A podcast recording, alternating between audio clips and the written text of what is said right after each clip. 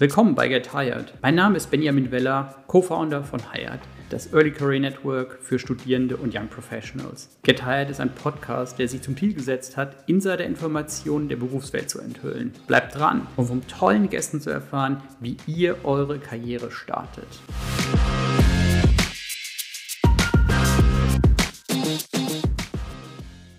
Willkommen zu unserer neuen Podcast-Episode. Wir sind heute in Berlin bei Liquid.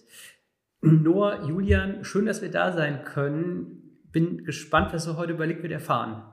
Ja, schön, dass wir da sind, dass ihr da seid und ja. dass wir da sein dürfen. Definitiv, ja, ich freue mich auch.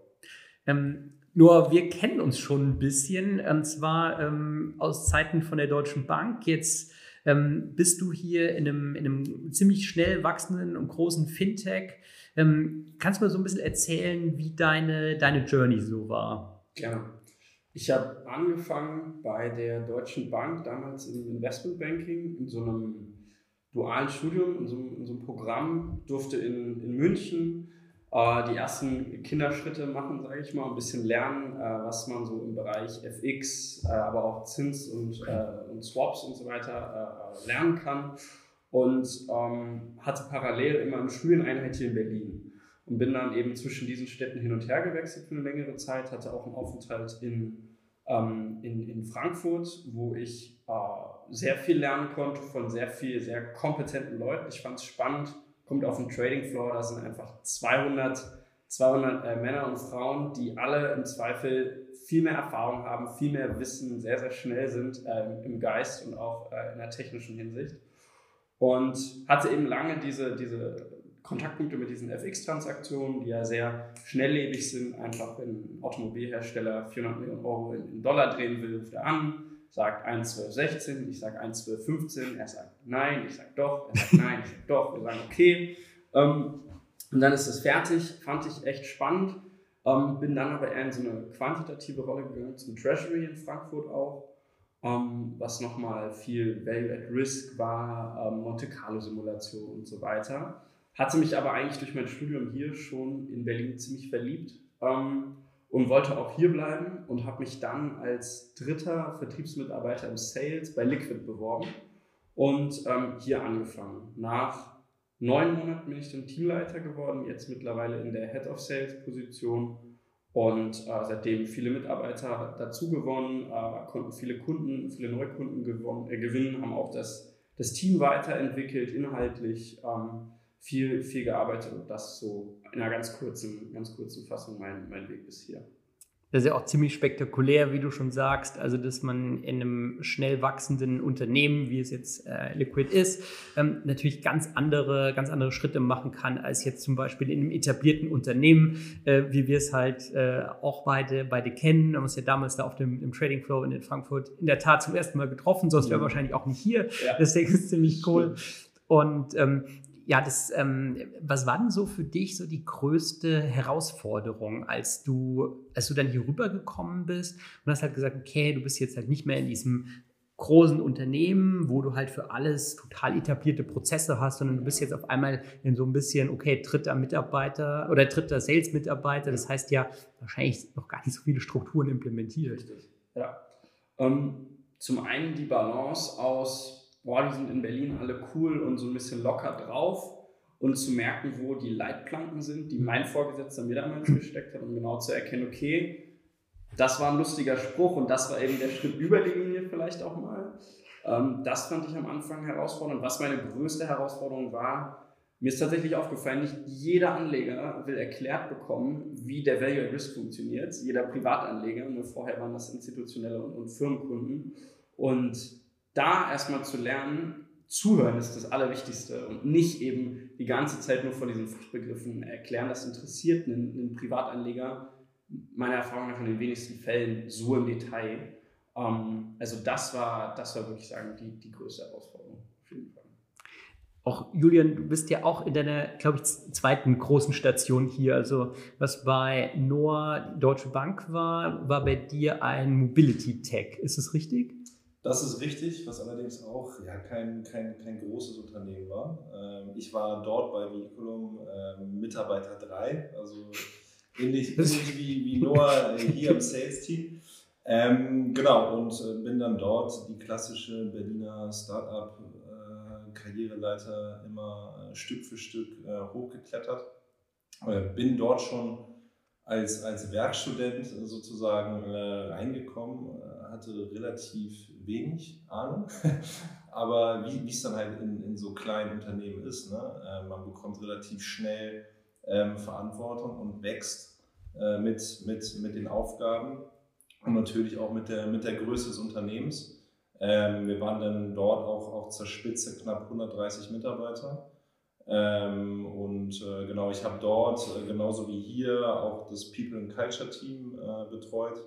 Ähm, bei Biegnum waren wir damals auch knapp sieben, sieben Leute. Ähm, und so ist es im Endeffekt jetzt hier auch.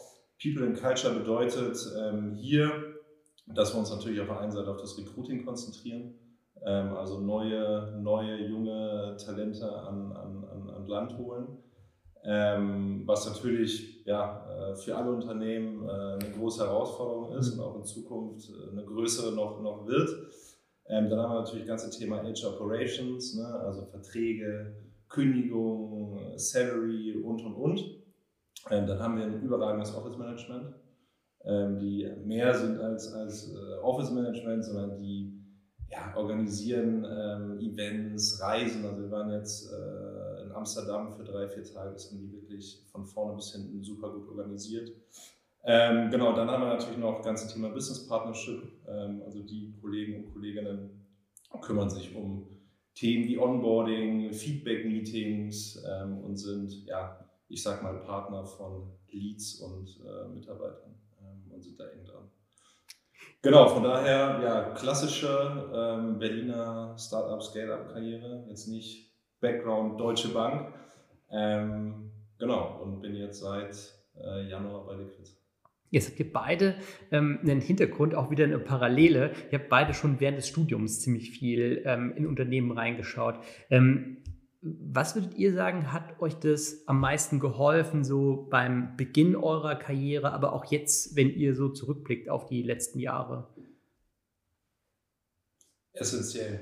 Also ich habe im, im, Bachelor habe ich wirklich nur Praktikas gemacht und das ist halt, du kommst halt irgendwo rein, dann hast du da deine Aufgaben, die sind meistens ja ähm, ja. wie es in so Konzernen dann ist, nicht, nicht wirklich äh, verantwortungsvoll mit viel Input äh, oder Output. Ähm, und ähm, im Master habe ich mir dann sofort eine Werkstudentenstelle äh, gesucht und da bist du dann halt einfach langfristiges Mitglied ja. an, einem, an einem Team und hast natürlich auch viel mehr Verantwortung, viel mehr Input und lernst natürlich auch ganz anders. Ähm, und im Masterstudiengang habe ich dann relativ schnell, schnell gemerkt, ähm, mit was für Dingen sich meine Kommilitonen und Kommilitonen äh, beschäftigen und, und ich und auch was ich dann schon für einen Wissensstand mhm. nach anderthalb Jahren, zwei Jahre aufgebaut habe.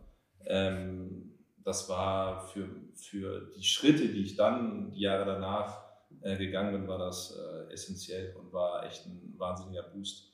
Ähm, und nebenbei verdient man ja noch ein bisschen Geld, also das darf man ja auch nicht vergessen. Von daher gibt es äh, nur Win-Win bei, bei, beim Thema äh, Werkstudenten. Also und das auch aus Unternehmenssicht. Ähm, genau. Ja.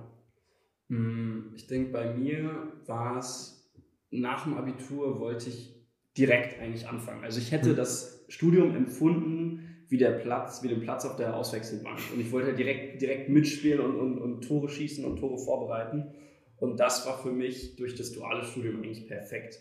Ähm, sicherlich hat das auch ein bisschen manchmal so diese diese kleinen rebellischen Sachen gefördert, dass man in der Uni sitzt und was lernt und weiß, in der Theorie klingt es schön, aber in der Praxis wird es häufig anders gelebt.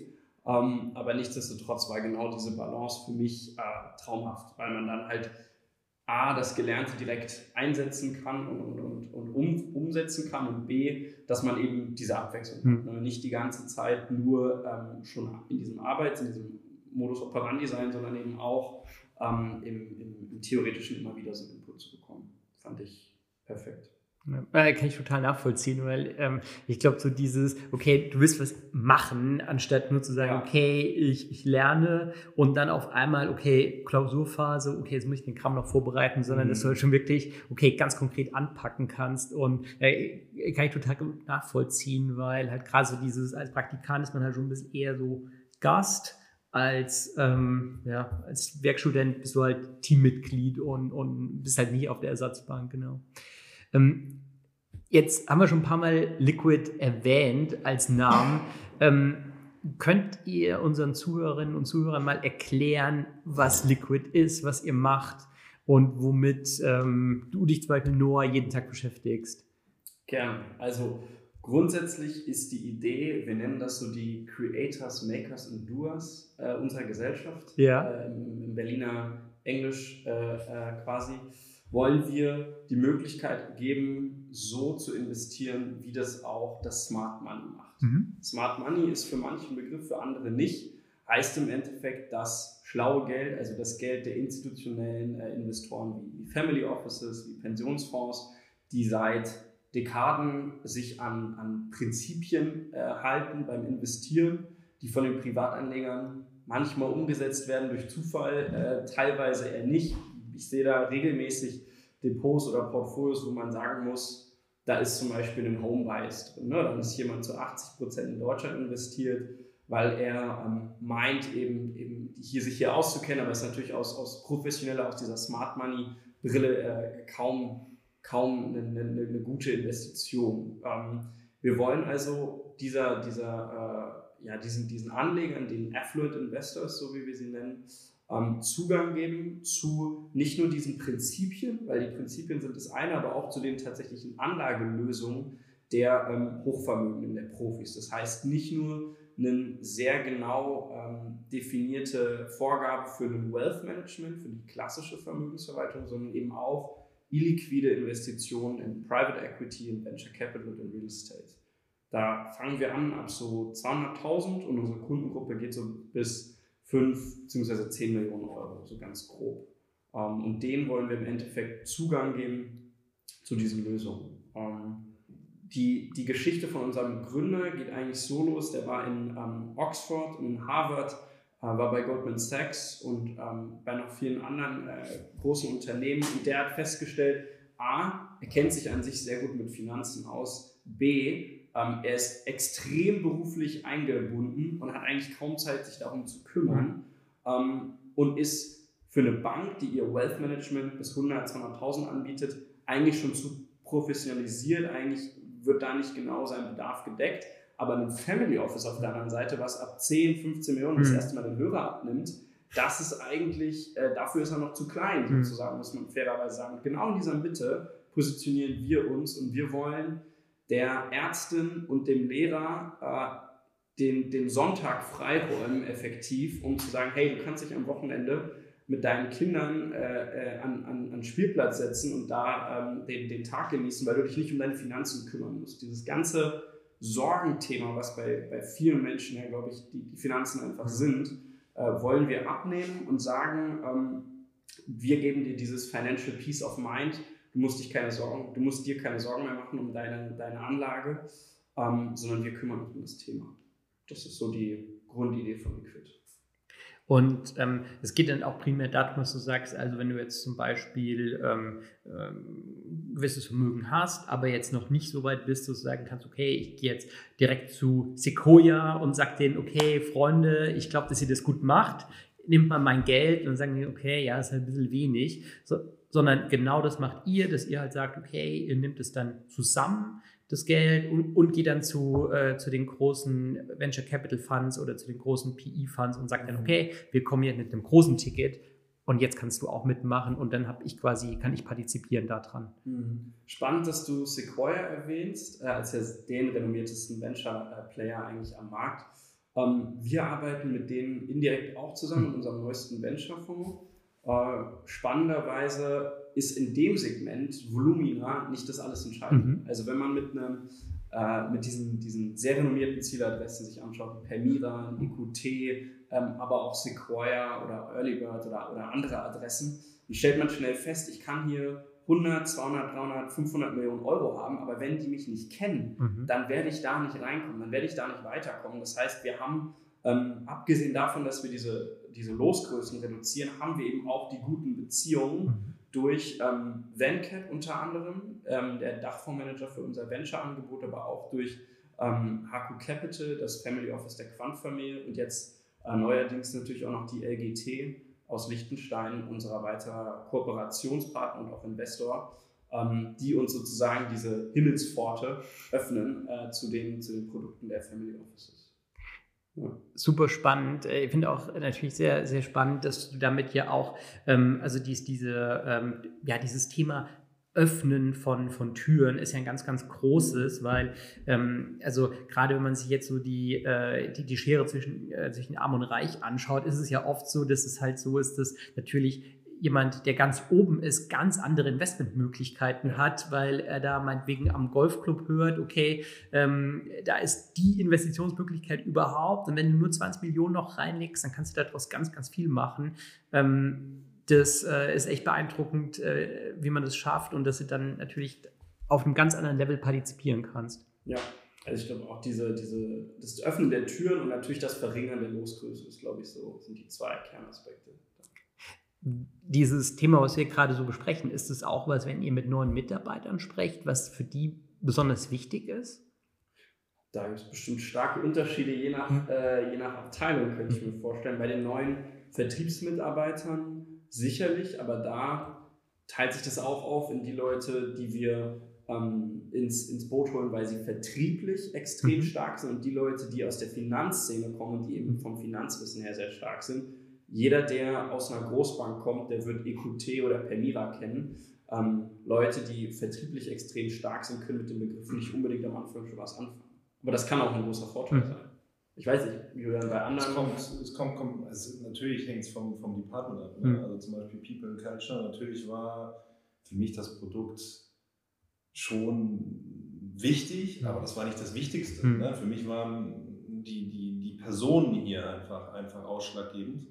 Ähm, und wenn ich jetzt mal Richtung Marketing zum Beispiel schaue, also da ist natürlich, äh, oder Marketing und Produkt ist natürlich klar, dass, dass die Produktleute einen ganz anderen Fokus haben und genau deswegen zu uns kommen. Beim Marketing ist dann eher natürlich die Kundengruppe mhm. bei dem einen oder anderen äh, ausschlaggebend. Okay, ich habe Bock auf diese Kundengruppe. Mhm. Also da, glaube ich, gibt es dann äh, unterschiedliche äh, Perspektiven. Ähm, aber ich glaube, wenn jemand bei uns äh, ja, im Produkt arbeitet oder auch im Sales, und er hat kein, kein, keine große Lust mit dem, mit dem Produkt, dann ja, wird es schwierig. Wird schwierig, äh, genau. Wobei, selbst bei People Culture würde es dann schwierig werden, aber die Verhältnisse sind natürlich äh, ganz anders.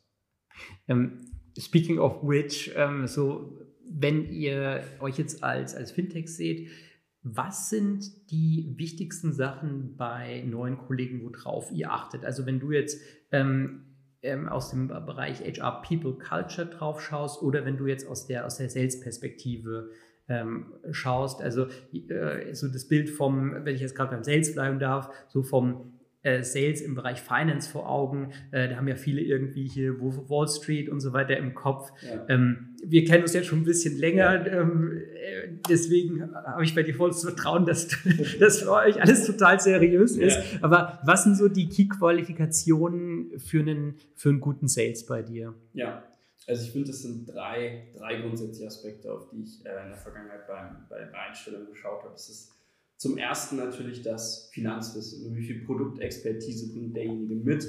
Das ist auch stark unterschiedlich von einer Großbank, wo extrem viel Expertise da ist. Aber wenn man zum Beispiel aktuell ein Team von acht Leuten hat und man holt sich jemanden rein, der sehr, sehr viel Finanzwissen hat, dann wird sich das ja sofort auf die gesamte Organisation, also nicht sofort, aber mit einer Zeit übertragen. Ähm, das heißt, Finanzwissen ein extrem wichtiger Faktor. Dann das vertriebliche Know-how. Das war bei mir zum Beispiel, als ich angefangen habe, wahrscheinlich so bei minus fünf, äh, weil mit institutionellen Kunden sprechen ist das eine, ähm, mit Privatkunden sprechen das andere. Also die Fähigkeit zuzuhören, die richtigen Fragen zur richtigen Zeit zu stellen und nur ein Argument oder zwei Argumente zu bringen, die den Interessenten überzeugen und nicht den Wasserfall machen, wie toll man ist und wie toll alles ist, was wir tun. Ähm, und das dritte ist äh, definitiv die, die Einstellung oder der Mindset. Ne? Also wenn, wie kritikfähig ist jemand, wenn man ähm, ne, ein Ziel setzt, wie geht er damit um, äh, wenn auch mal Unwägbarkeiten kommen, wenn man nicht weiß, wie es genau weitergehen wird, wie reagieren die Leute darauf? Also das wären die, die drei Faktoren für, für den Vertrieb. Ja, allgemein, vielleicht noch ergänzend, ähm, ist es auf jeden Fall das Mindset. Hm. Und mit Mindset meine ich ähm, auf der einen Seite, dass gerade junge Kollegen und Kolleginnen äh, oder nicht nur junge, generell ähm, intrinsische Motivation brauchen. Mhm. Also da trennt sich wirklich, wirklich die Spreu vom Weizen. Das spürst du auch sofort. Mhm. Hat jemand wirklich richtig Bock auf die Sache und wühlt er sich bis ins kleinste Detail ähm, in diese Thematik ein und überlegt sich selbst Lösungen oder entdeckt vielleicht auch nochmal irgendwie was Neues? Oder musst du halt immer ihm anschubsen, anstoßen und alles irgendwie, irgendwie aufzeigen. So, das ist gerade, äh, oder generell, wie gesagt, ist, trennt sich da die, die Spreu vom Weizen. Ansonsten, glaube ich, so generelle Dinge, die man, die man braucht, um, um, um, um hier echt einen super coolen Job zu haben, ist natürlich auch Ärmel hochkrempeln. Mhm. So, wir sind kein 5000 äh, Mann Unternehmen. Das bedeutet, du merkst auch, oder du hast, oder du spürst extrem, ja, äh, Input-Output-Faktor. Ne? Also man, man spürt sofort, okay, hier ist ein Rädchen extrem gut. Mhm. Und du, du spürst es auch als, als Praktikant zum Beispiel, okay, ey, ähm, ich habe ja sofort Impact. Ja. Es wird sofort irgendwie umgesetzt. Also was heißt sofort, aber wir brauchen jetzt nicht drei, vier Monate, sondern es wird teilweise in, in, zwei, drei Wochen äh, umgesetzt. Und das ist dann ja auch das, was, was die Leute dann wieder antreibt und pusht und was dann ja auch Spaß macht. Ne? Ähm, aber klar, man muss äh, Ärmel hochkrempeln. Ähm, ja, außerdem, ich glaube, äh, dass jeder einen gesunden Blick äh, bezüglich unternehmerischer Denkweise hat, ist, glaube ich, überall äh, wichtig. Ähm, Gerade auch wieder in einem jüngeren äh, Unternehmen äh, und kleineren Unternehmen, wo wir jetzt nicht riesengroße Freigebungsprozesse haben, sondern wenn jeder mitdenkt und wenn jeder auch überlegt, okay, macht das hier Sinn? Es geht ja auch um die eigene Zeit, die man teilweise investiert in, in Projekte.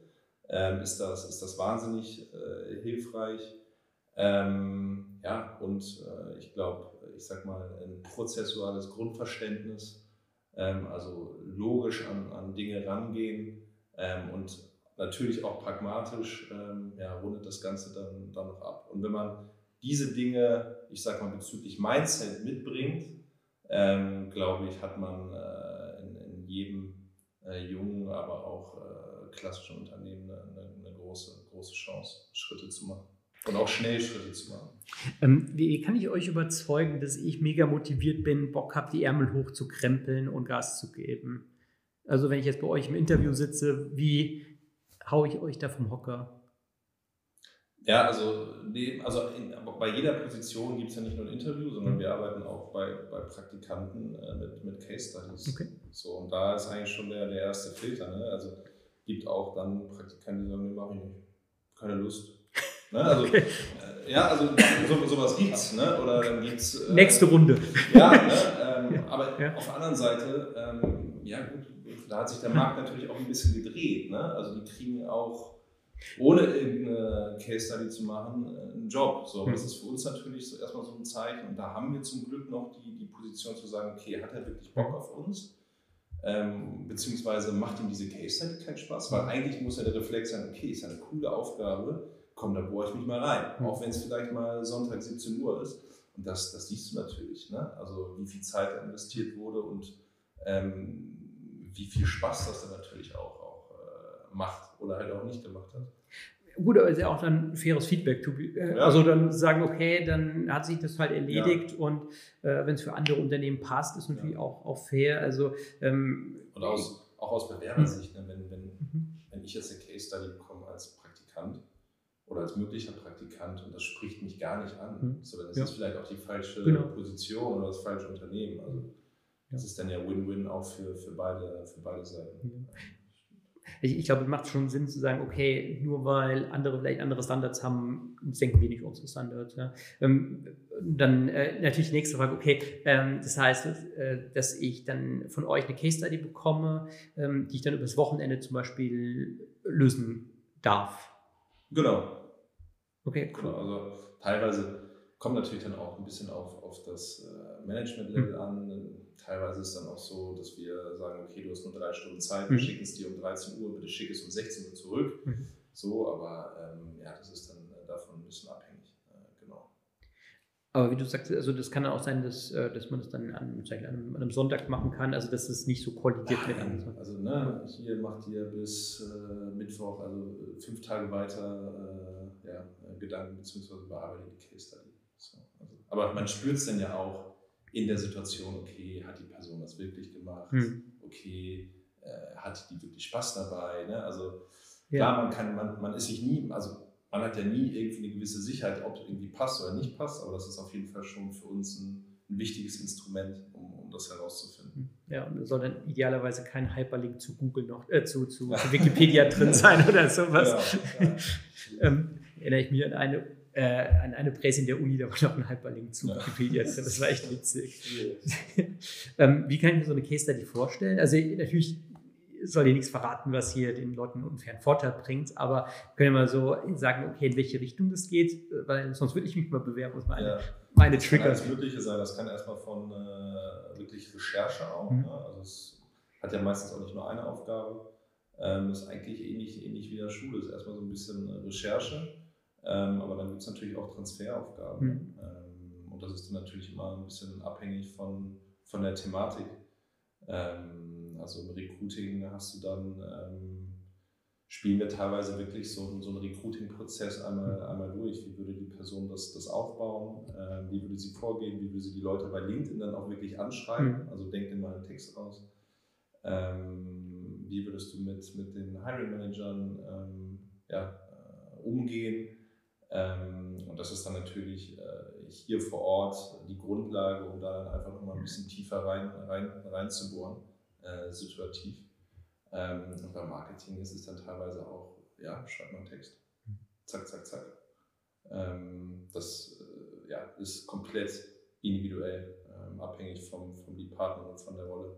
Und ähm, das heißt, also bei euch ist der vom Prozess her, also ähm, Bewerbung, Case Study und dann, ähm, dann auch die Senior-Interviews dann wahrscheinlich. Ja, genau. Also der, der Screening wird größtenteils von, von, von unserem oder von meinem Team gemacht. Ähm, genau, dann gibt es ähm, bei den meisten Positionen erstmal ein Video-Interview, 30 Minuten, werden dann so ein Klassiker abgefragt, wie, ja, wann kannst du starten mhm. und wird nochmal so ein bisschen mhm. durch den CV durchmarschiert. Manchmal ist dann auch schon ähm, der, der Hiring Manager mit dabei. Ähm, genau, wenn das alles gut verläuft, dann gibt es entweder hier vor Ort oder auch per Video, ähm, ja, dann nochmal ein Gespräch mit dem Hiring Manager, geht es dann auch thematisch ein bisschen, ein bisschen tiefer zur Sache. Ähm, und dann ist eigentlich die Case Study. Ähm, und nach der Case Study, spätestens dann ist die Person dann hier auch vor Ort, außer es geht irgendwie aus ganz bestimmten mhm. Gründen irgendwie nicht. Ähm, und dann können wir auch eine Entscheidung treffen. Ähm, genau. Klar, ich sag mal, bei Head-of-Positionen ist der Prozess natürlich ein bisschen, bisschen intensiver, aber wir schauen natürlich schon darauf, den Prozess ja, aus, aus Bewerber- und Bewerberin-Sicht äh, relativ zügig und, und knapp zu halten, ähm, um da auch ja, schnelle Entscheidungen zu treffen, beziehungsweise den Aufwand dann natürlich auch so gering äh, wie möglich zu halten. Ähm, genau, also im Endeffekt äh, zwei, zwei Calls plus äh, Case Study. Ähm, genau. Okay, cool. Und ähm, jetzt haben wir eben schon bisschen angeschnitten, also dass ihr beide halt sehr krass mitgewachsen seid. Ähm, das ist wahrscheinlich dann auch eine von den Key Qualities, die ihr dann, die ihr dann checkt, okay, hast du Bock mitzuwachsen oder bist du eher so ein Typ, der so ein bisschen äh, stationär ist und bloß nicht so viel Veränderung? Ich denke, wichtig, in einer, gerade in einer Leadership-Position, in einem Startup ist so ein, so ein Growth-Mindset allgemein. Ne? Also das heißt, für mich heißt das konkret, dass ähm, man schauen muss als, als Leader, was kann ich jemandem zutrauen, wo er sich entwickeln mhm. kann. Ne? Also natürlich gibt es ganz, ganz viele Fähigkeiten, die ich selber, aber auch Leute aus meinem Team heute noch nicht können. Mhm. Das heißt aber nicht per se, dass sie sich da nicht hinentwickeln können. Das ist auch was, ganz konträr zu dem, was ich in der Bank erlebt habe. Da ist meine Wahrnehmung gewesen, du kannst das heute nicht, du wirst das nie können, äh, ciao Kakao. Und äh, da sind wir eher in der Richtung, hey, wenn du an die und die Stelle hin möchtest, musst du A bis Z lernen und dich in den Bereichen weiterentwickeln. Und diese grundsätzliche Einstellung sollte man, glaube ich, zu den anderen, aber auch zu sich selber haben und sich auch so ein bisschen diesen Freiraum gönnen, äh, sich entwickeln zu können und auch Fehler zu machen. Ähm, wie ist es bei euch so, was jetzt ähm, Homeoffice betrifft? Oder ähm, seid ihr ziemlich viel hier im Büro? Also wir sind ja eben hier reingekommen, ziemlich, äh, ziemlich schickes Büro, was ihr hier habt. Wie, wie ist da bei euch so die, die Policy? Eine ganz offizielle Policy, äh, departmentübergreifend haben wir nicht. Das macht jedes Department äh, so, wie es so es passt. Ähm, und da hat natürlich auch jedes Department so ein bisschen unterschiedliche Bedürfnisse, sage ich mal. Ne? Also ein Sales-Team ist zum Beispiel ein Team, was viel hier vor Ort mhm. sein, sein ist oder auch gerne sein, sein möchte, mhm. genauso wie das People and Culture Team. Ähm, wenn ich jetzt mal so Richtung Tech schaue, ähm, ja, die sind dann vielleicht einmal die hm. Woche da. Mhm. Ähm, aber ja, klar, also wir sind da flexibel äh, eingestellt. Wir haben teilweise auch Kollegen, die sind in Barcelona ähm, oder auch einige in, in München. Also da sind wir, sind wir komplett flexibel. Ähm, genau. Aber ich persönlich bin ein Typ, ich brauche das hier irgendwie auch, dieses Face-to-Face.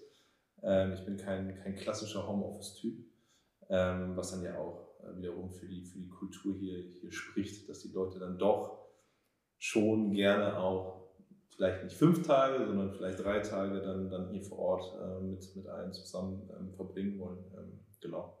Aber im Endeffekt sind wir da, sind wir da komplett flexibel. Klar, am Anfang, ne, ist es natürlich äh, sinnvoll, dass man ein bisschen mehr im Office ist, ähm, um das alles äh, zu verstehen und Prozesse kennenzulernen. Aber danach äh, ja, ist das komplett flexibel eigentlich. Was sind für euch so die bisher tollsten Erlebnisse bei Liquid? Beachparty in Amsterdam. okay.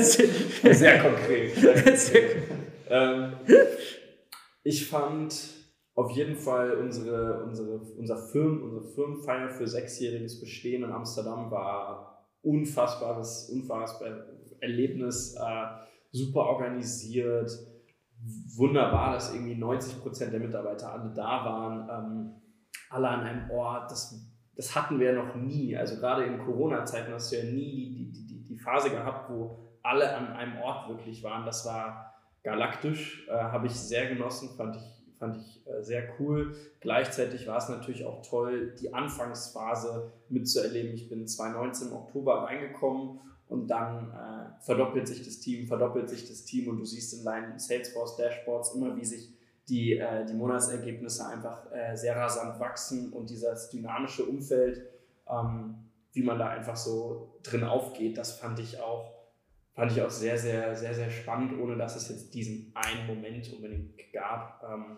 aber das war auf jeden Fall auch eine sehr spannende Phase.